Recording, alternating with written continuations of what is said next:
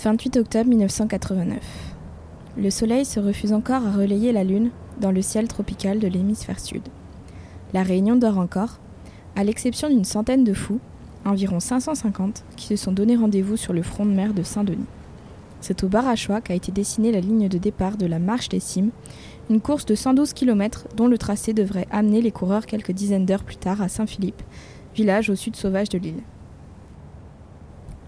Ces quelques mots tiré du superbe ouvrage de Michael Mussard, Grand Raid de la Réunion, une histoire de fou, édité aux éditions Solar, vous plonge dans l'ambiance du départ de cette course incroyable qui met l'île au diapason chaque mois d'octobre.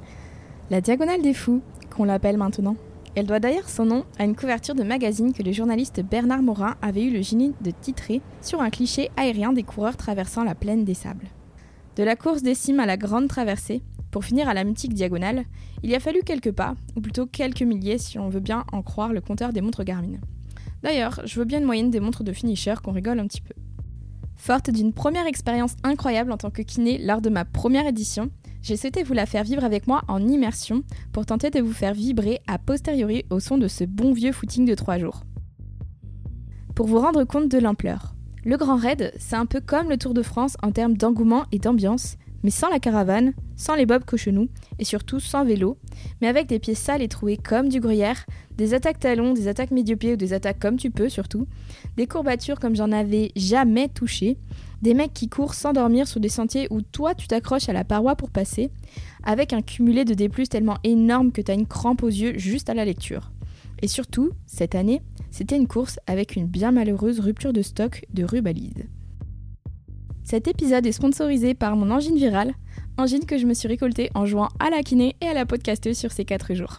Elle me donne une voix suave et délicate et j'espère que vous apprécierez. Ici Manon, en direct de La Réunion. Vous écoutez Mettre en l'air, le podcast que j'aurais voulu entendre en débarquant ici. Dans chaque épisode, je vous embarque avec moi découvrir la beauté de cette île, ses trésors, les rencontres incroyables que j'ai pu faire et tout ce qui rend cette île intense. Vous êtes prêts pour entendre tout ça? C'est parti Front de mer de Saint-Pierre, 17h. Là où se dressent habituellement les immenses scènes du festival de musique Le Sac Faut, on trouve des centaines de barrières et tout autant de coureurs au visage concentré, focus. Avec leur t-shirt blanc et jaune, ce sont les coureurs de la Diagonale, notre fameuse promenade de santé de 165 km et de plus de 9000 de D+. Ah oui, parce que si tu veux te faire mal, mais pas trop, tu peux prendre le départ du petit frère aka le Trail Bourbon, qui te permet de gambader sur 111 km et 6400 de D+. Tu peux aussi prendre le départ de la petite sœur, la course enfant du week-end, pour reprendre certains blagueurs, qu'on appelle la mascareigne et qui te fait dérouler les jambes sur 66 petits kilomètres et seulement 3500 de D+. T'en as marre des chiffres? Moi aussi. Tu peux aussi partager ce doux moment entre amis et t'aligner sur la Zambrocal Trail, qui s'avère être un relais de 186 km de plaisir à diviser en 4 avec 4 copains. Mais revenons à nos moutons. Il est 18h maintenant et je me balade sur le front de mer.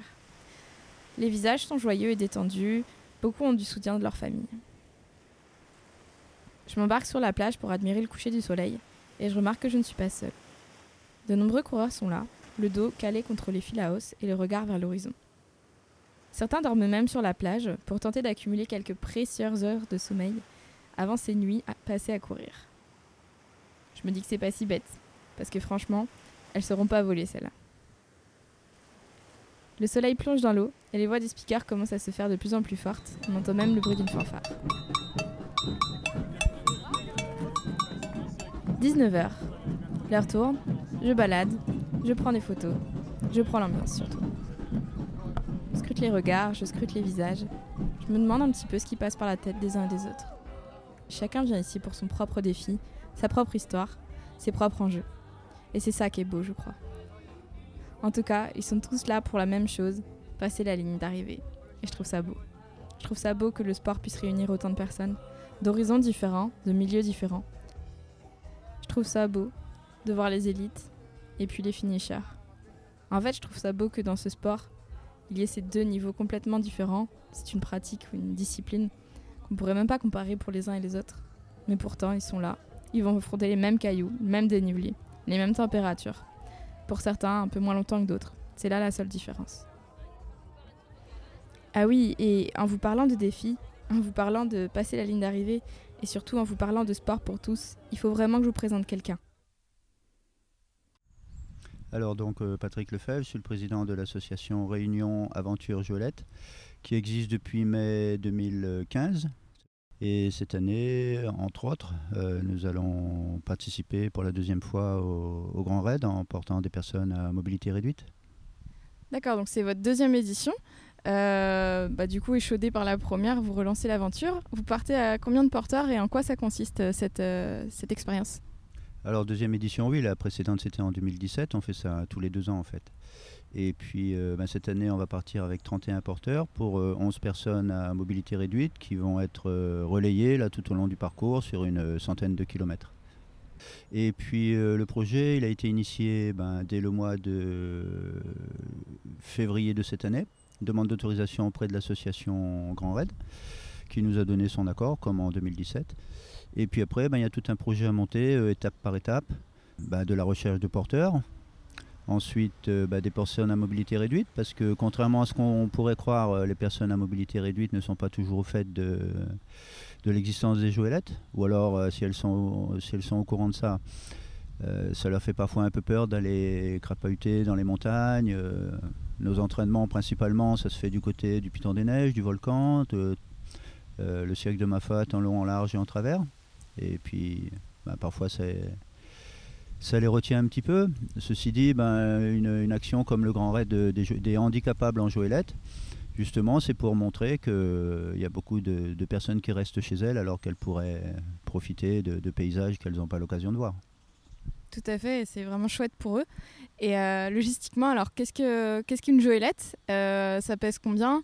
Et en termes de capacité humaine, qu'est-ce qu'il faut pour porter une joëlette Comment vous entraînez? Bah, disons, faut une certaine dose de courage, on va dire ça. Euh, sinon, bah, nos porteurs, ce sont bah, essentiellement des sportifs. Hein. Ce sont des gens qui ont déjà participé euh, plusieurs fois, par exemple, aux différentes courses, Mascareigne, Trail de Bourbon, Grand Raid, euh, Diagonale des Fous lui-même, elle-même, pardon. Et puis, bah, une jolette, c'est un appareil, c'est une chaise à porteur, en fait. Donc, c'est comme un brancard, quoi, qui est monté sur une roue euh, bah, cette roue, elle permet de se déplacer sur des surfaces euh, planes, mais à partir du moment où euh, le terrain devient un peu accidenté, on est obligé de la porter sur les épaules. Une joëlette elle-même pèse 27 kg, auquel, il faut ajouter bah, le poids de la personne. En général, pour le, grand raid, on va se limiter à 70-75 kg, pas plus. Bah, ça fait quand même des joëlettes à 100 kg. Donc un porteur devant, un porteur derrière, et puis il bah, ne faut pas croire que les deux porteurs font tout, parce qu'en fait il y a des gens qui sont derrière pour pousser dans, les endroits difficiles, il y en a d'autres qui sont devant pour tirer, donc euh, on répartit l'effort sur tout le groupe. Les porteurs sont habitués à aller dans des endroits euh, qu'on n'imaginerait pas quoi en fait, parce qu'il y a beaucoup de gens qui nous disent bah, déjà euh, pour porter leur corps à eux, ils sont en difficulté. Bon, nous c'est un esprit de groupe qui nous fait travailler quoi en fait. Oui, d'ailleurs, l'esprit de groupe, je crois que c'est ce qui vous caractérise le plus. Comment est l'ambiance Et euh, est-ce qu'il n'y a que des porteurs dans ce groupe? Comment ça fonctionne en fait?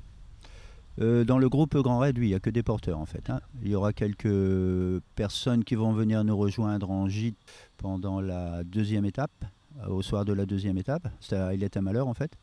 Et là, il y a des gens qui vont pouvoir euh, accompagner la Joëlette, essentiellement des gens de l'association, parfois même des familles, des personnes portées.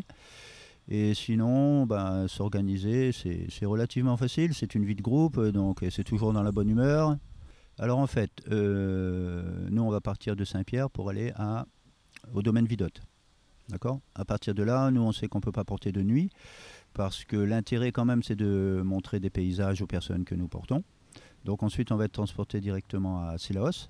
Et à partir de Silaos, euh, on va prendre euh, un sentier, euh, sentier Taibit, on va descendre Marla, on va remonter la plaine des Tamarins jusqu'au col des Bœufs, et ensuite sentier Scout pour arriver à l'état malheur. Là, ce sera la, fin de notre première grosse étape. Et donc là, on va passer une nuit en gîte. Là. Et donc là, il y aura un total, vous m'avez dit, de 11 portées. les rotations des portées s'effectuent comment?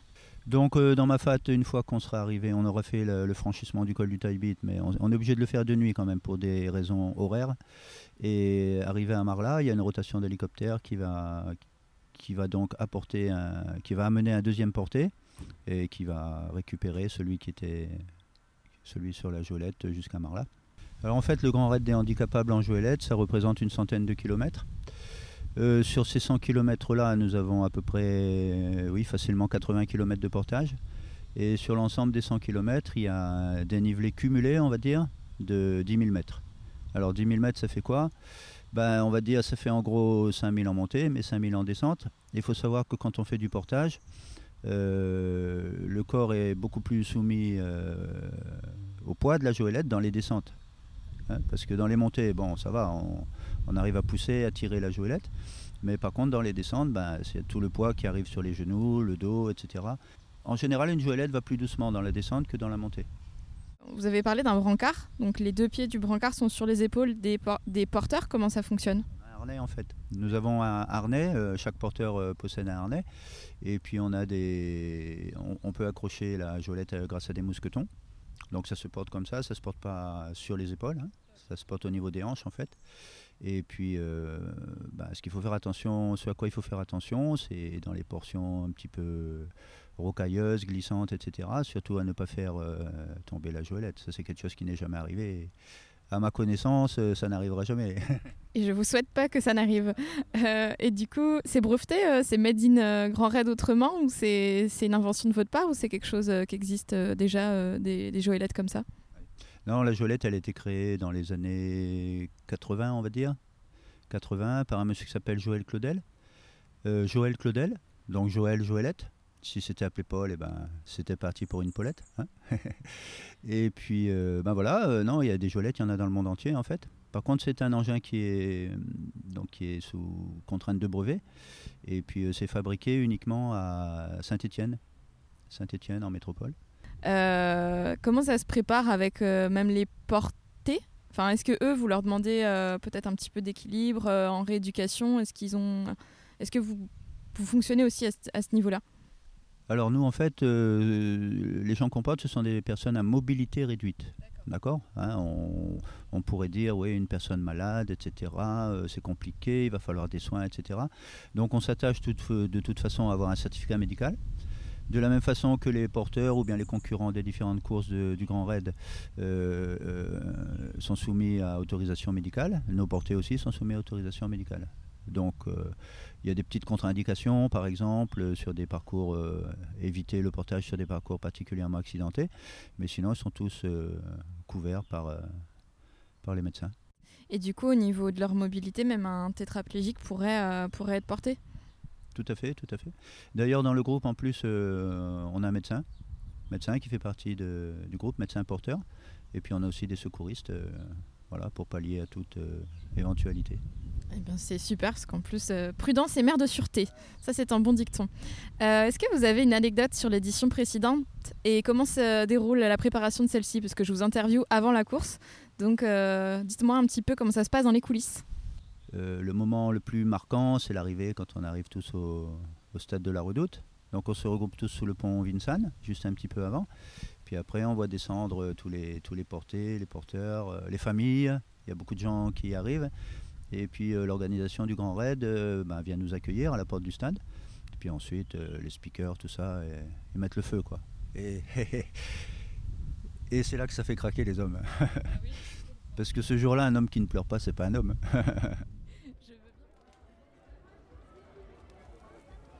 Retour au départ. 19h30, je m'en vais rejoindre Claire, une copine qui va prendre le départ avec les Joëlettes. C'est d'ailleurs elle qui m'a parlé de tout ça. C'est donc ma première rencontre avec Rage, cette belle bande pleine de bonne euh, Explique-moi un peu ce que tu fais sur le parking. Et eh ben, je me prépare pour partir euh, faire le grand raid des Jolettes, pour aller marcher 100 km avec la petite Joëlette. Voilà. Et donc en fait, on s'attache. Euh, là, tu as les anneaux. Et du coup, le porteur se met entre les deux barres. Et tu vois, il s'accroche les anneaux qu'on a sous les bras là. Avec le harnais, on s'attache de chaque côté, un devant, un derrière. Et quand on s'attache, on est penché. Ensuite, tout le monde soulève la Joëlette pour nous euh, en faisant des comptes. Et ensuite, on nous, met on nous pose le poids sur le harnais en fait. Et du coup, après, on est parti. Donc on va couper les choux entre Montvert et Sillaos. Il y a un bus qui va nous emmener. Donc euh, à partir de Sillaos, on reprend les chemins et c'est parti. Moi vu que je suis la petite, je suis devant en montée et en fait il y a une chaîne humaine qui se crée, qui tire, qui me tire et en fait ça fait vraiment un moteur de tracteur qui m'emmène quoi. Et à ce moment-là j'ai l'impression que tout me porte et la moindre marche, euh, bah, eux ils tirent plus fort et ça me fait monter. il y a les porteurs et puis il y a aussi les portés. Émilie a accepté de me glisser quelques mots avant l'aventure. C'est ton premier grand raid du coup? Le deuxième. C'est la deuxième fois que je prends l'hélicoptère. D'accord. Et tu atterris où cette fois? Je coque, euh, à Marlin, je cocole des bleus. C'est quoi ce que tu as préféré la- l'an dernier? Ben, regarder la vue Ouais. et, ro- et profiter du paysage. Bon, il faudrait pas que je traîne, c'est 20h et je vais pas tarder de manquer le départ. Maintenant, c'est quelques milliers de coureurs qui sont là. En fait, je dis milliers, j'en sais rien moi. Je dirais 4000, mais je suis un peu marseillaise, donc plutôt 400 selon la police et 2000 selon l'orga. En gros, il y a beaucoup de coureurs, et pour chaque coureur, on peut compter 3 ou 4 personnes venues le supporter. Dis-toi que ça commence à faire une bien jolie foule qui s'agglutine sur 5 km depuis l'arche de départ et sur tout le long de la route principale. L'ambiance est chaleureuse et puissante. Un Maloya commence avec quelques danseurs qui se déhanchent dessus.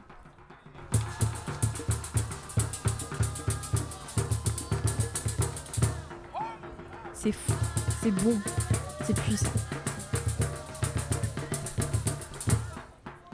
Et puis 22h arrive bien trop vite. Ce sont les géolettes qui partent un petit peu avant la course officielle, qui récoltent les premières clameurs du public avec leurs trois portées. C'est magnifique. En termes d'émotion et d'intensité, ça vous file vraiment la chair de poule.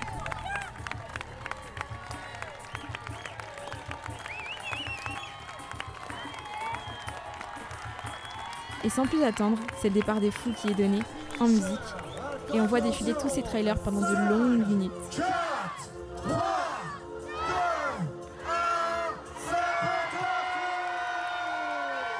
L'élite est en tête, à une vitesse déjà bien folle quand il connaît la suite qui les attend. Allez, c'est comme ça que s'écrit l'aventure.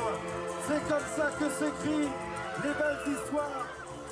C'est sur un spectacle pyrotechnique grandiose que se clôture cette cérémonie d'ouverture, le grand départ de leur aventure qui se terminera 23 heures plus tard pour les plus rapides et quasiment le triple pour certains autres. Bon, après tout ça, je file dormir parce que je sais que la suite va être riche en émotions. Ok, en fait, je me réveille et clairement, c'est le bordel. J'ai plein de notifications dans tous les sens et moi-même, je comprends pas trop ce qui se passe. Il y a une histoire de rubalise. D'ailleurs, j'ai vraiment hâte que Pardon sorte la nouvelle collection l'an prochain avec In Rubalise We Trust. Pour vous expliquer ça, et comme l'humour me fait beaucoup rire, je vais vous citer Genoux dans le gif, qui mérite d'ailleurs que vous fassiez un petit saut sur leur page Facebook. Parmi les 10 choses à retenir du Grand Raid de la Réunion, voici la première les favoris qui se perdent. Quand on a laissé les gaillards dans la nuit de jeudi à vendredi, on pensait se lever le lendemain et découvrir un classement sans surprise. Erreur On a d'abord cru que le chronométrage faisait grève ou qu'il était victime d'une hypoglycémie. Mais que nenni Une sombre histoire de balisage venait foutre le bazar dans le haut du classement. Cette nuit fut donc le théâtre de jurons et de désillusions. Et moi, je suis là, peinard, sur ma terrasse avec mon café, à essayer de me réveiller. Et je repense à mon dernier Putain des Neiges, où j'ai fait une fracture du mental parce que ça montait beaucoup trop pour moi. Et je me dis que les types ont fait un détour de quasiment 7 km avec 500 de D+, et que la plupart n'ont pas abandonné. Ou en tout cas, pas immédiatement. Bah ça, si ça vous flanque pas le respect, je sais pas ce que c'est. Et d'ailleurs, ça a fait naître en moi certaines interrogations. Mais pourquoi on se lance dans un truc pareil? Pourquoi on se lance dans une diagonale des fous comme ça, là? Je suis allée donner le micro aux intéressés. Euh, ça fait partie des, des courses mythiques. J'ai fait l'UTMB, j'ai fait les, les Pyrénées. Bah, ça s'impose, euh, c'est c'est la diagonale. Voilà. Et puis c'est magnifique. Voilà, la Réunion. Euh, parce que c'est mythique, parce que je connaissais pas la Réunion, je voulais connaître un peu. La diagonale, c'était un rêve depuis, depuis très longtemps. J'ai dit, va, va falloir que j'aille la, la faire cette, pour me rendre compte un petit peu de, bah, de la difficulté. Tout simplement parce que c'était un, un rêve de petite enfance et puis j'en ai toujours entendu parler. Et ben, étant né ici, je trouve que à un moment donné, voilà, en tant que sportif, je trouvais ça intéressant de, ouais, voilà. Euh, un rêve depuis très longtemps. Ok, donc en résumé, c'est la réputation de cette belle course qui attire les passionnés de la discipline, tel un sagral. Ça me surprend que les gens en parlent avec un tel naturel, comme si c'était d'une banalité affligeante que de réussir à s'aligner sur une course pareille. Mais franchement, sans vous mentir, n'est pas Ultra Trailer qui veut. Et nous, les kinés, on est assez bien placés pour vous en parler. D'ailleurs, le Grand Raid, je ne sais pas si vous savez, c'est 1800 bénévoles qui font un travail titanesque, dont près de 300 bénévoles médicaux. J'ai été rencontrer l'un d'entre eux, le docteur Rémi Mamias, médecin référent depuis une dizaine d'années sur le Grand Raid. Eh bien, il paraît que je suis docteur, que je m'appelle Rémi Mamias et que je suis eh ben, le médecin référent et que je dirige ce, ce grand cirque médical. Je suis le médecin régulateur, c'est celui qui reçoit tous les appels avec une équipe qui m'entoure, bien sûr.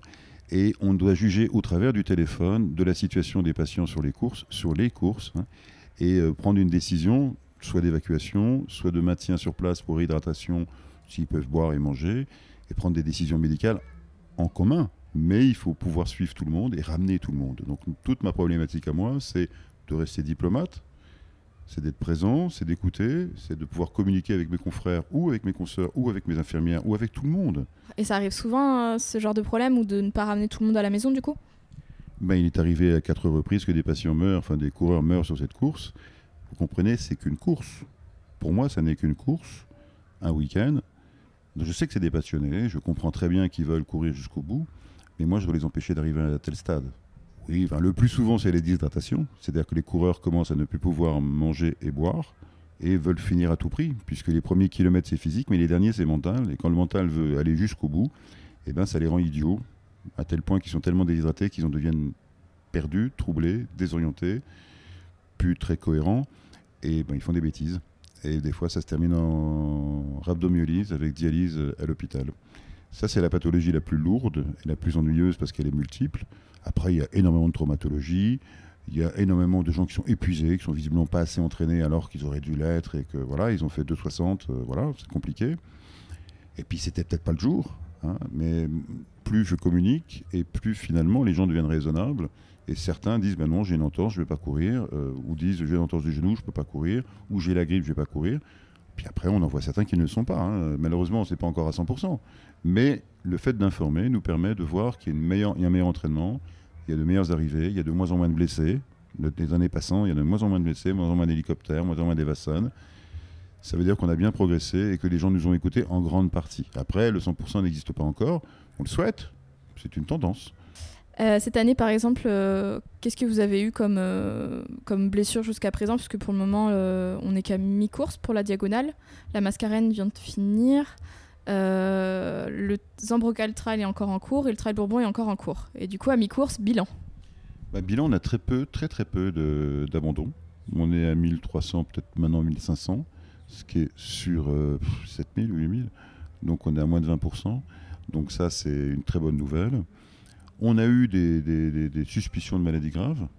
Hein, on a eu des douleurs thoraciques, on a eu avec irradiation, on a eu des troubles du rythme, on a eu des troubles respiratoires, comme je disais tout à l'heure sur les grippes, avec des œdèmes pulmonaires. On a eu des entorses graves de deux chevilles ou des entorses du genou ou des petites fractures. Quand c'est les membres supérieurs, ça ne nous empêche pas de continuer. Quand c'est les membres inférieurs, ça nous pose un problème. On doit les évassaner parce qu'ils ne vont pas marcher en plein mafat euh, pour rentrer avec une fracture. Quels, sont, euh, quels ont été, euh, mis à part euh, les cas extrêmes euh, donc de décès, les histoires les plus improbables ou les blessures les plus improbables que vous avez eu à faire? Une femme toute nue au sommet du Taibit, enceinte de 4 mois, criant au Seigneur. Un autre en 2000, parce que c'était l'année Inca pour mourir, tout nu en train de courir en haut à côté du Colorado. Il a fallu des gendarmes et des pompiers pour le coincer dans la pelouse. On a eu aussi une femme qui a passé l'arrivée, la zone de la ligne d'arrivée, en disant que les oiseaux l'attaquaient. On a vu des grands champions, hein, des anciens cyclistes très très connus, passer une arrivée avec un copain et qui le copain, ben, il a dû appeler ma, à Mafat euh, l'évacuation parce qu'il a dit regarde la maison avec la lumière là, euh, il nous attend, on va prendre une bière. Il n'y avait pas de maison, il n'y avait pas de lumière, il n'y avait rien. Il y a un jour, tout premier que j'avais en 2004 ou en 2003, un type dans ma fat avec ses clés en train de faire cligner ses clés parce qu'il cherchait sa voiture sur le parking. C'est un peu compliqué de leur expliquer qu'ils sont pas bien et qu'il faut peut-être se réhydrater. Donc euh, des fois, c'est manu militari, oui. Et du coup, ça, ces hallucinations, ça arrive, euh, ouais, et ça arrive en cas de déshydratation, c'est ça? Déshydratation qui provoque évidemment, par la diminution de la volémie, une augmentation en pourcentage des toxines qui viennent irriter le cerveau et provoquent des réactions étranges d'hallucination. Mais il y en a plein qui nous disent en courant à des moments où ils sont peu hydratés, que les rochers leur parlent, que les arbres traversent les chemins, qu'ils voient plein de choses. hein, ils, sont, ils sont assez brillants, ils ont beaucoup d'imagination. Ouais, c'est assez fou d'entendre ça, de se dire que les gens payent pour ça, euh, sont volontaires pour ça. Et quel est le point de vue de médecin par rapport à ça, en fait? Avec c'est une pure folie. On voit les conséquences, hein, avec des chondropathies grade 4, avec euh, des tendinopathies, avec des déformations quelquefois et des fractures de fatigue, avec j'en passe et des meilleurs. Donc c'est pas une rigolade. Je crois qu'il faut aussi savoir s'arrêter. C'est bien de se lancer des défis, mais il faut garder raison. C'est-à-dire qu'eux sont des passionnés, moi je suis la raison et je suis là pour les cadrer, pour les ramener. Et va essayer de cadrer une personne qui a dépassé les premiers 100 km physiquement et qui après a tout dans sa tête et qui veut à tout prix finir, qui s'est mis une pression monumentale pour finir parce qu'il a dit à tous ses copains qu'il finirait et il va aller dans le déraisonnable complet au point de tomber, d'être colérique, d'être agressif, de refuser d'arrêter. Et c'est problématique parce que des fois ils ont un second souffle après et ils se disent ah, bah, j'avais raison. Oui, mais à un moment ils sont dangereux. Et si dans ce moment-là ils glissent, on fait quoi? Bah, C'est de votre responsabilité, malheureusement. Exactement. Donc il est difficile de faire comprendre aux gens que cette responsabilité est lourde, que si quelqu'un se tue, c'est moi qui vais chez les gendarmes. Évidemment qu'on est, on est, on est raisonnable. Il y a une responsabilité lourde. Et puis il y a pire encore. Il y a tous ces, coureurs qui sont épuisés, qui ne nous appellent pas, qui nous maintiennent, nous disent pas qu'ils quittent. Et ça fait partie de ceux qui, à la fin, on ne retrouve plus. Et à la fin, moi, je dois signer un registre et le donner à la préfecture en disant voilà, on a fait ça, il y a eu telle action, on a fait telle chose à tel, à tel dossard et je dois vous donner, voilà, voilà tout ce qu'on a fait. Mais si à la fin, il manque 60 personnes et que sur ces 60 personnes, il en manque une qui est tombée dans la ravin, moi, je ne peux pas le savoir. Donc, moralité, si on abandonne la course, il faut le faire à un PC euh, informatique et juste prévenir que ça se passe parce que effectivement, moi, je prends conscience que ça avait autant de conséquences, euh, médicalement parlant en tout cas. Au niveau euh, responsabilité, euh, notamment, il y a aussi des interdits qui sont apparus dans le règlement du Grand Raid. Je pense aux anti-inflammatoires. Il y a beaucoup d'interdits. C'est qu'il y a des gens qui pensent que pour réussir, il faut fumer du zamal. Donc, euh, quand j'ai connu les premières sessions qui partaient de Saint-Philippe, euh, dans la partie tout à fait arrière, au fond des grillages, il y avait un énorme nuage qui avait une drôle d'odeur. C'était du zamal. Donc, il y a beaucoup de gens, des rastas et autres, qui fumaient du zamal. Comme ça, ils sont anesthésiés contre la douleur. Ils vont beaucoup, beaucoup moins vite. hein. Ça, c'est un problème. Ça, c'était la première chose. Puis, j'ai eu des rhabdomyolyses, et puis en fouillant dans l'euro, on se rendait bien compte qu'il y a du paracétamol plus des anti-inflammatoires. Donc il y en a qui attaquent le foie et l'autre qui attaque les reins. Sur une longue distance avec déshydratation, c'est mauvais. Ceux-là, ils arrivent tout de suite en rhabdomyolyse, ils se mettent à saigner des reins, ils se mettent à pisser du sang, ils ne comprennent pas pourquoi. C'est une grave situation. Il faut savoir que tous ces produits sont contrôlés comme dopants. Ce qui a nécessité pendant six années une réflexion pour qu'on puisse avoir des contrôles du dopage, ce que nous avons maintenant, mais particulièrement sur les champions, qui ont peu de moyens à l'heure actuelle, donc ils contrôlent au hasard plusieurs personnes. D'abord les premiers, c'est normal, pour prouver que la, véracité de leur, leur réussite. Et puis, au hasard, certaines personnes sont contrôlées pour qu'on prouve aussi que ben, ça ne sert à rien de prendre des médicaments, que cette course ne rapporte rien, à part au premier, celui qui paye un billet d'avion, euh, 1500 euros, c'est tout. Et les autres, non, rien. Donc on ne va pas se rendre malade pour quelque chose qui ne rapporte rien, mais qui n'est qu'un simple défi. Mais les gens veulent à tout prix réussir le défi et se mentent à eux-mêmes, puisqu'ils prennent des médicaments. Donc c'est absurde, ça s'appelle le dopage. Et c'est vrai que c'est du dopage, euh, pas au sens où on l'entend, c'est-à-dire pour la performance, mais en tout cas performance en tant qu'élite. Mais c'est du dopage pour euh, aller au bout coûte que coûte en fait. C'est pour aller au bout de coûte que coûte, et puis ils ont peur de la douleur. Tous ont peur de la douleur. Ils ont peur, ils se font très mal. On les voit d'ailleurs quand ils arrivent et qu'ils passent à la ligne d'arrivée et qu'ils s'effondrent en larmes. C'est-à-dire qu'ils se sont mis une pression énorme et d'un seul coup ils passent à la ligne d'arrivée, c'est comme s'ils passaient un mur et pouf, ils s'effondrent, ils sont en larmes. C'est touchant, c'est c'est magnifique, mais se rendre malade, non. Se bousiller le corps, non. Enfin, ça n'a pas de sens. Le sport est là pour développer le corps, développer l'esprit, apporter une ambiance, quelque chose qui te rend heureux. Dire comme l'américaine a dit, moi je, suis arrivé, ça m'a touché le cœur de voir si la hausse, quand elle est arrivée, au ciel qui se levait, euh, Blue Heart, c'est- magnifique, c'est beau, c'est romantique, c'est génial. Mais ça, c'est une image. Celle de se bousiller les reins, de se retrouver en animation, en dialyse, parce qu'on a voulu faire dépasser un défi. Enfin, je trouve ça débile, c'est un défi absurde et ça met en danger la vie de la personne.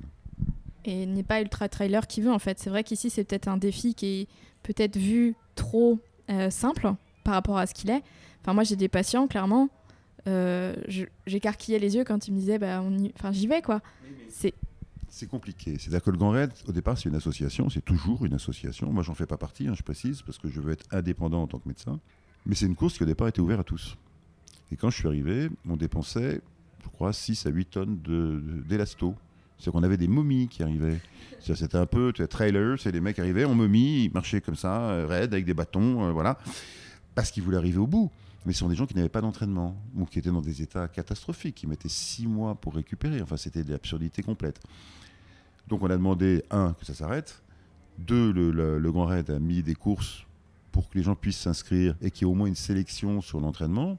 On se rend compte que certains médecins font des certificats qui sont douteux et qu'on voit des patients dans des situations qui, n'auraient jamais dû être ici. Ça, ça nous pose un problème aussi. Et puis à la fin, on s'est rendu compte que tous ces dopages nous mettaient en danger et que ça coûtait très cher à la société, que ce soit en hospitalisation et autres. Donc on a mis les contrôles antidopage. Mais voilà, s'il faut-il monter encore plus haut, faut-il encore être plus restrictif? C'était ouvert à tout le monde, ça n'est plus le cas. Donc il n'y a plus de momies, ça c'est moins drôle, mais enfin c'est très bien. C'est plus ouvert à tous parce que certains prennent des risques insensés pour se lancer un pari. C'est pas un pari. Il faut être entraîné pour réussir ça et n'importe qui ne peut pas le faire. Il faut vraiment s'entraîner dur et pendant longtemps, des fois trois ans, pour pouvoir réussir à le faire. Et donc c'est là où il faut dire les choses. Et c'est un, c'est des terrains les plus accidentogènes qui soit, puisque pourquoi? Il n'y a pas d'érosion à La Réunion. Nos montagnes, elles sont aiguisées. C'est une partie, c'est pas, c'est pas la, la fin du monde, c'est la naissance du monde. C'est une île jeune. Elle est extrêmement, elle a peu d'érosion. Donc c'est des lames de couteau. Et c'est vraiment dangereux. Donc il faut arrêter de croire que c'est facile. C'est un effort surhumain qui n'est pas donné à tout le monde. Si on le fait raisonnablement en marchant, les temps horaires nous permettent de le faire à peu près raisonnablement. Ça dépend des courses, pas la mascarade, et pas le bourbon. Mais le grand raid, on peut le faire en marchant. Je veux dire, si on marche normalement, lentement, euh, à un bon rythme et tout, il n'y a pas de souci, c'est faisable. Mais le problème, c'est le danger. Donc il faut à un moment regarder les choses en face. Nous, on est obligé de passer au-dessus des gens qui les entourent pour avoir le patient en ligne, parce que des fois, on nous ment. Et on met en danger eh ben, un autre secours qui ne se fera pas parce que ce véhicule est pris. On ne pourra pas faire un autre secours parce que l'hélicoptère est pris pour des choses qui n'étaient pas nécessaires. Et, et c'est une responsabilité, et c'est la mienne. J'entends. Et j'espère que le message sera passé pour responsabiliser un petit peu euh, tout le monde. Et pour mettre un petit peu plus de gaieté, parce que du coup là on parle un peu euh, des choses qui fâchent, euh, qu'est-ce qui vous a amené à aller sur cette discipline et surtout quels sont vos meilleurs souvenirs sur, sur ces dernières éditions? J'ai vu des gens unijambistes courir, j'ai vu des diabétiques courir, il y en a un qui court, je ne l'ai pas vu arriver encore. Il y a des gens qui, ont, qui étaient en dialyse, qui ont couru, il y a des gens qui... Il y a des gens qui font des efforts et qui sont des exemples pour leur communauté, ou du moins pour leur pathologie.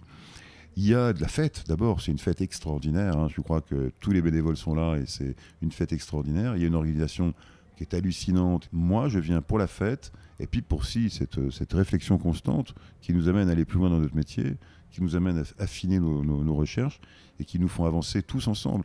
Je suis très fier de ce qu'on a fait, je suis très fier du groupe qu'on a créé, je suis très fier des nouveaux qui arrivent, je suis très fier du relais qu'on se passe, je suis très fier de tout ce qu'on fait. Et puis il y a une joie immense, franchement, on s'amuse comme des fous. On est toujours en train de rire, c'est une belle ambiance tout en travaillant. Et moi, j'ai beaucoup de respect pour les coureurs. Moi, je les admire, je ne ferai jamais ce qu'ils font. Je les admire, mais je suis là pour apporter bah, ma technique, ma crédicité et mon respect, mais en même temps, bah, ma raison. hein. Je suis pas facile, hein. je suis la raison d'abord. Et surtout, malheureusement, il faut bien que quelqu'un le fasse et parfois c'est vous. Ouais, parce que c'est. Père Fouettard, exactement. Alors, du coup, euh, on va parler de différentes choses, notamment le syndrome de la classe économique. Est-ce que tu peux m'expliquer ce que c'est? Le syndrome de la classe économique, c'est des gens qui font des vols très longs, dans des classes économiques à l'arrière de l'avion, où les sièges sont particulièrement serrés, n'est-ce pas? Et les gens sont pliés en deux ou en quatre et ne bougent plus. Mais le sang, lui, ne circule plus, et donc ça provoque des phlébites ou des périphlébites, mais particulièrement des phlébites. Ces gens qui ont volé, qui ont volé plus de 10 heures ou plus de 12 heures sortent de l'avion, se mettent à marcher, et la phlébite se détache et ça fait une embolie pulmonaire. Et donc la personne peut être gravement atteinte, voire mourir. hein. Sur certaines embolies massives, euh, les gens peuvent mourir. Donc c'est une chose qui me fait peur, particulièrement sur les gens qui ont fait cette course, qui sont inflammatoires, qui ont des traumatismes, et qui vont se retrouver avec les membres inférieurs fermés, donc avec une mauvaise circulation. Donc la première chose qu'on leur demande, c'est de bouger toutes les deux heures et de, se lever ou de bouger dans l'avion. Et nous, le problème, c'est de les libérer en sachant qu'ils ont fait cette course, et puis d'apprendre qu'ils sont morts. à sont morts à Bombay, ils sont morts à Londres, ils sont morts à New York, ils sont morts au Las Vegas, parce qu'ils ont fait un certain nombre de classes économiques, qu'on ne les a pr- pas prévenus, qu'on ne les a pas informés et qu'on ne les a pas protégés. On a une responsabilité envers les gens qui sont venus courir. Et là, tu m'as parlé aussi euh, des personnes qui ont, pris la... qui ont été aveugles sur la course. Qu'est-ce qui s'est passé? En fait, pour la première fois, bizarrement, à trois reprises, j'ai des gens qui m'ont dit voilà, on a un nuage devant les yeux, on voit plus rien, on sait plus où on en est. Alors, tu as plein de, de- de raisons qui peuvent donner ça, un décollement de rétine, tu peux avoir une hypertension qui a provoqué ça, tu as plein de- mais l'hypoglycémie le provoque aussi. Donc, en fait, ces gens-là, une fois qu'on leur donne à manger, qu'on les réhydrate, ils voyaient très bien. Sauf que ouais, ils couraient, mais ils voyaient plus rien. Il y en a un qui était dans le bloc pour ça. hein. Voilà. Donc, on est dans une situation où quand tu vois plus rien et que tu descends le bloc, c'est vertical. hein. Tu descends, mais ça glisse. quand- Donc, il y en a certains qui ont été têtus, qui ont mangé et qui après se sont remis à courir à un très bon rythme et ont pu finir le raid. Mais il y en a d'autres qui ont arrêté parce qu'ils voyaient plus rien. Il y en a un qui était totalement aveugle. Euh, Est-ce qu'il y a des maladies qui vont être inhérentes à la Réunion aussi, euh, sur, euh, qui peuvent apparaître au cours de la course? Effectivement, on a parlé des allergies. Euh, Il y a des gens qui sont allergiques en, Europe et quand ils viennent ici, ils n'en ont plus. Et inversement, il y a des Réunionnais qui ne sont pas allergiques ici, mais quand ils arrivent en France, ils sont allergiques au boulot, à l'ambroisie, j'en passe et des meilleurs. Et donc, c'est des allergies qui ne sont pas les mêmes. Et donc, on a des gens qui courent ici, qui ont des rougeurs énormes sur le corps, et qui pour autant n'ont pas de prurite, mais c'est une cytotoxicité, ça peut être une allergie quand il y a un prurite, mais il y a plein de choses qui apparaissent chez des gens qui habituellement n'ont jamais rien. Et il y a aussi certaines personnes qui ont pris le départ malades. Qu'est-ce qu'on peut dire de ça? Moi, ce qui m'effraie le plus quand je vois le départ, c'est de voir des personnes âgées, qui me parlent, euh, qui sont diabétiques, soit diabétiques oraux, qui, sont sous, euh, qui ont des problèmes d'arythmie, qui sont sous anticoagulants. Je rappelle que c'est qu'une course, que le lundi on doit aller au travail et que pendant six mois on n'y va pas, c'était une déraison totale. Donc en fait, si vous êtes blessé, si vous commencez cette course en étant blessé, ça n'ira pas mieux avec le temps. Donc il me paraît évident qu'il faut s'arrêter. Après, je peux lutter sur mes confrères qui quelquefois font des, des certificats de complaisance et qui nous mettent dans des situations qui sont assez déplorables et ils n'en ont pas conscience. Ils disent, tiens, tu veux courir, tiens, cours. Mais ils ne tiennent pas compte de l'âge, ils ne tiennent pas compte qu'il faut un ECG, ils ne tiennent pas compte de plein de choses. Ils mettent en danger leurs leur, leurs patients. Et je trouve ça gravissime. Au cours de l'interview, un des confrères de M. Mamias a souhaité prendre la parole pour s'exprimer sur un point. Après, on va dire, au repos, on est un individu donné, à l'effort, on est un individu complètement différent. Et ça, il ne faut pas l'oublier. Euh, Il y a des tas de médicaments, par exemple, qu'on supporte très bien au repos et qu'à l'effort, il ne faut pas prendre. Exemple, euh, les anti-inflammatoires, ça, ça commence à être connu. Voilà, c'est vrai. Bon. Euh, D'autres médicaments qui ne sont pas connus, c'est les médicaments contre les vomissements. Ça, il ne faut pas que les sportifs les prennent. Exemple, le Vogalène, le Prempéran, Et ça fait quoi s'ils le prennent? Tout simplement des arrêts cardiaques, par exemple. Tout bête. Tout bête. Euh, autre conséquence des, médicaments contre les vomissements, ça donne des crampes beaucoup plus importantes. Parce que justement, ce sont des neuroleptiques qui font que on a des manifestations musculaires beaucoup, plus importantes. Ça dépend des individus, bien entendu. Il y en a qui en font plus, il y en a qui en font moins. Pour un, un patient lambda, donc moi kiné, je vous envoie un, euh, un patient pour un certificat médical pour un ultra trail. Qu'est-ce qu'il doit faire du coup Une épreuve d'effort? Ça dépend de l'âge. Ça dépend de l'âge, ça dépend de son état physique. D'abord, c'est un examen clinique, rapport poids-puissance. Et après, c'est un examen cardiaque important, c'est un examen pulmonaire. C'est savoir tous ses antécédents et par rapport aux faiblesses familiales, savoir s'il y a quelque chose derrière. S'il y a des morts cardiaques dans sa famille, c'est bien de lui faire une épreuve d'effort, même s'il a moins de 35 ans. Maintenant, les épreuves d'effort sont obligatoires au-delà de 35 ans dans énormément de sports. Hein, parce que c'est nécessaire. Maintenant, ils sont tellement préparés, surtout les professionnels, ils sont préparés, mais au-delà de, ils ont une capacité respiratoire, ils ont une VO2, ils ont tout, enfin, ils ont tout, ils ont, on sait tout ce qu'ils ont. Donc, ils font des EFR, ils font des contrôles complets, ils font des gazométries, on sait très bien où ils en sont. Un Jordan, il est tellement suivi par Salomon que c'est impressionnant. Et ça leur coûte extrêmement cher. Tout le monde ne peut pas faire ça. Mais le bon sens fait que toute personne qui veut courir quelque chose comme ça a tout intérêt à être suivie par des médecins du sport pour faire les bilans, pour vérifier, pour euh, prendre sur leurs antécédents des, décisions qui nous permettent d'être certains comment de la course ça se passe bien. Et encore, on n'en sera pas certain. Parce que qui est plus fragile qu'un autre Qui est au-dessus de la courbe Qui est en dessous de la courbe C'est pas prédictif à l'heure actuelle. On n'a pas encore les moyens d'être prédictif. Ok, donc euh, moralité, ne pas du bon sens, euh, ne pas falsifier les certificats médicaux, malheureusement on le voit trop souvent. Pas se mentir à soi-même, effectivement, ne pas prendre le départ si on est blessé. Euh, et surtout, bah, quand même être conscient de, de ce qu'on est capable de faire et réaliste sur le défi, en fait. Exactement. Il faut être réaliste sur le défi et savoir que vous nous mettez nous en danger pour pouvoir vous sauver. Et c'est pas tous les jours facile. Ok, merci beaucoup, messieurs. On va garder une note optimiste. Il est moins fréquent de mourir sur une course que dans son lit. Merci. Et du coup, un dernier mot pour la fin. Est-ce que vous voulez faire passer un message ou est-ce que vous voulez transmettre quelque chose en particulier? Ou le transmettre, c'est quoi? Ben, C'est qu'on vous aime, déjà, c'est tous ceux qui courent, moi je les aime. J'admire mes bénévoles parce qu'ils font un travail extraordinaire. Ils sont bénévoles, mais ils font un travail extraordinaire auprès des, coureurs. Tous les coureurs de l'étranger qui viennent disent Mais c'est incroyable le, le- le show qu'elle a et, et l'engouement des Réunionnais. J'aime beaucoup le parallèle que je fais souvent avec le Grand Raid c'est la course des marrons. Ces esclaves qui se sauvaient dans la forêt, à l'époque c'était une forêt, pour pas que les maîtres les retrouvent et, euh, et vivaient de, rien, mais ne voulaient surtout pas subir le joug de, leur, maître. Et ben, cette course, c'est aussi l'exemple de ce qu'ont été les Réunionnais. Et maintenant, dans la pluralité qu'on est, bah, c'est un honneur de faire ça. Je trouve que c'est un beau rappel pour tout le monde et qu'on est tous fiers d'être réunionnais, quelles que soient nos origines, nos races, nos religions. On est une communauté et je suis très fier de ça. Eh bien, merci. Désolée pour cette interlude un peu dramatique, mais c'est vrai que c'est pas un défi à prendre à la légère, et parfois c'est malheureusement le cas. Mais est-ce que tout le monde subit cette diagonale, ou on finit par y trouver un certain plaisir? Je suis allée chercher les réponses, encore une fois, auprès des intéressés. Euh, mon meilleur souvenir, le départ. Le départ, franchement, les, et, et surtout le parcours, les réunionnais, euh, il y en a partout. D'avoir passé la ligne d'arrivée avec mon frère, d'être parti du début à la fin et euh, voilà, on s'est soutenus l'un l'autre. On a eu des moments de moins bien tous les deux. Et en fait, euh, d'être tous les deux, c'est, ça a été ma force, qu'ils soient là. Voilà. Euh, le meilleur souvenir, c'est euh, à un moment donné où j'étais pas trop bien, ben, euh, on, m'a, on m'a soutenu pour aller au bout. On m'a dit il faut accrocher, accrocher. Et, et ça, ça m'a, ça m'a beaucoup euh, aidé à aller au bout de, au bout de, de- de ce que je voulais faire. Meilleur souvenir sur la course, euh, bah, inévitablement l'arrivée. L'arrivée parce qu'un grand soulagement et puis euh, mais sinon plein de plein de souvenirs, euh, plein plein la tête pour, euh, pour entrer en France. Yeah, it was crazy and beautiful. Uh, best memories, uh, everything. I think uh, I like the course in general. Uh, it was uh, beautiful. Uh, but yeah, surely you should be mentally tough to finish this. Yeah. Meilleur moment. L'arrivée. Euh, ouh, je vais réfléchir un peu parce qu'il y en a eu plusieurs. Euh, le meilleur souvenir, bon, allez, la sortie du Maïdo. Je vous avoue que j'ai pas eu à chercher très longtemps pour avoir ces retours positifs.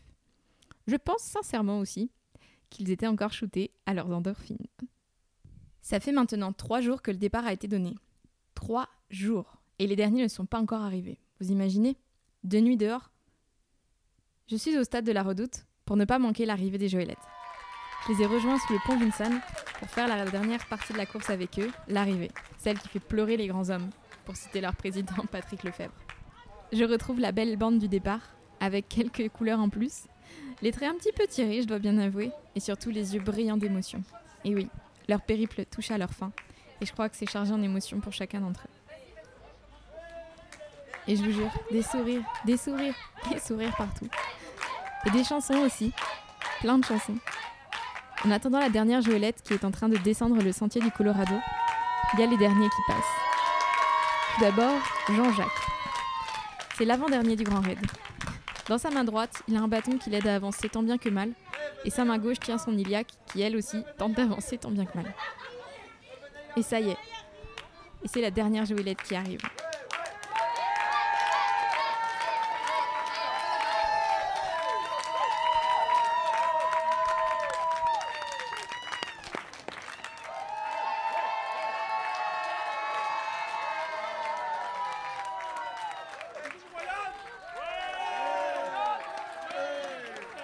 Les sourires déportés, je vous jure, c'est incroyable. Ça fait vraiment plaisir à voir et ça donne chaud.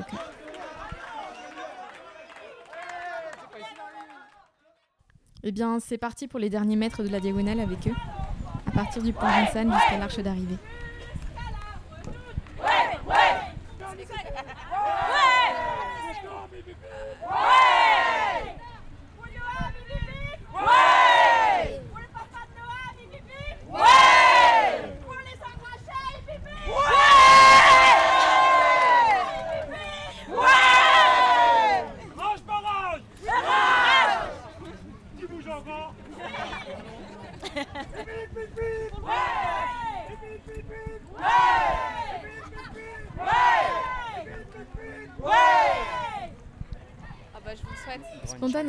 Je tends le micro à quelqu'un pour lui demander son expérience sans savoir qu'il s'agit d'un déporté, Théo.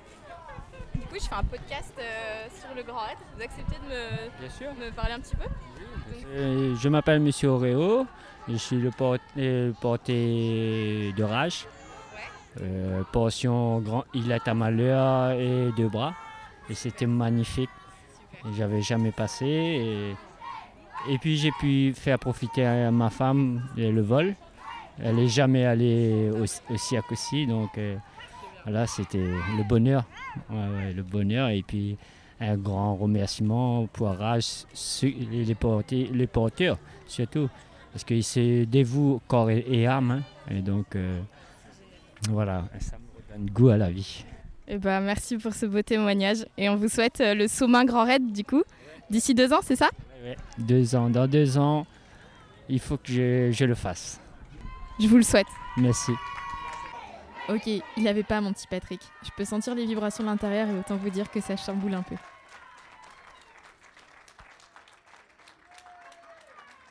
On dépasse l'arche de- du stade de la redoute. Et waouh, que d'émotions. La dernière, Nathalie, est juste derrière nous. Entre ça et les Joëlettes, autant vous dire qu'il n'y a plus de silence dans le stade. Ça crie, ça chante, ça crie, ça applaudit surtout. Ah, mon cœur balance. Waouh, j'ai pas vraiment mots la que celui-là. Waouh. Je vous laisse écouter, car ça, ça vaudra mieux que tous les discours que je pourrais bien vous faire.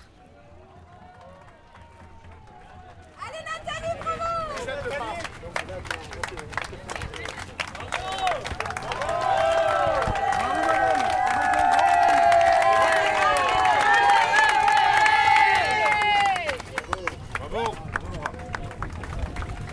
Voilà, comme ça y est. Nathalie, t'arrives ici.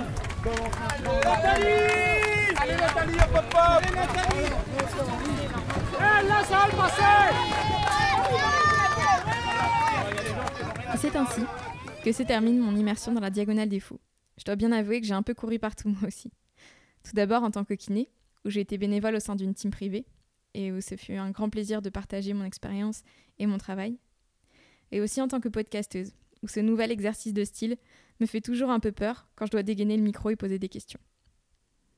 Merci à tous d'avoir accepté de jouer le jeu. Merci à Rage de m'avoir donné la chance de participer de l'intérieur à votre aventure. J'espère que ça en motivera certains à vous donner un coup de main. En tout cas, moi, ça m'a donné à réfléchir sur comment je pouvais aider. Ça m'a fait pleinement prendre conscience du mot défi. Ça a renforcé mes valeurs pour le sport pour tous. Sachez que parfois, il ne faut pas adhérer aux grandes associations, mais qu'il y a des très belles initiatives qui sont plus proches de vous. Et que peu importe où vous êtes en France, il y a toujours des personnes à- qu'on peut aider. Des personnes pour qui le sport n'est pas forcément accessible facilement. Mais vous pouvez les aider à ça.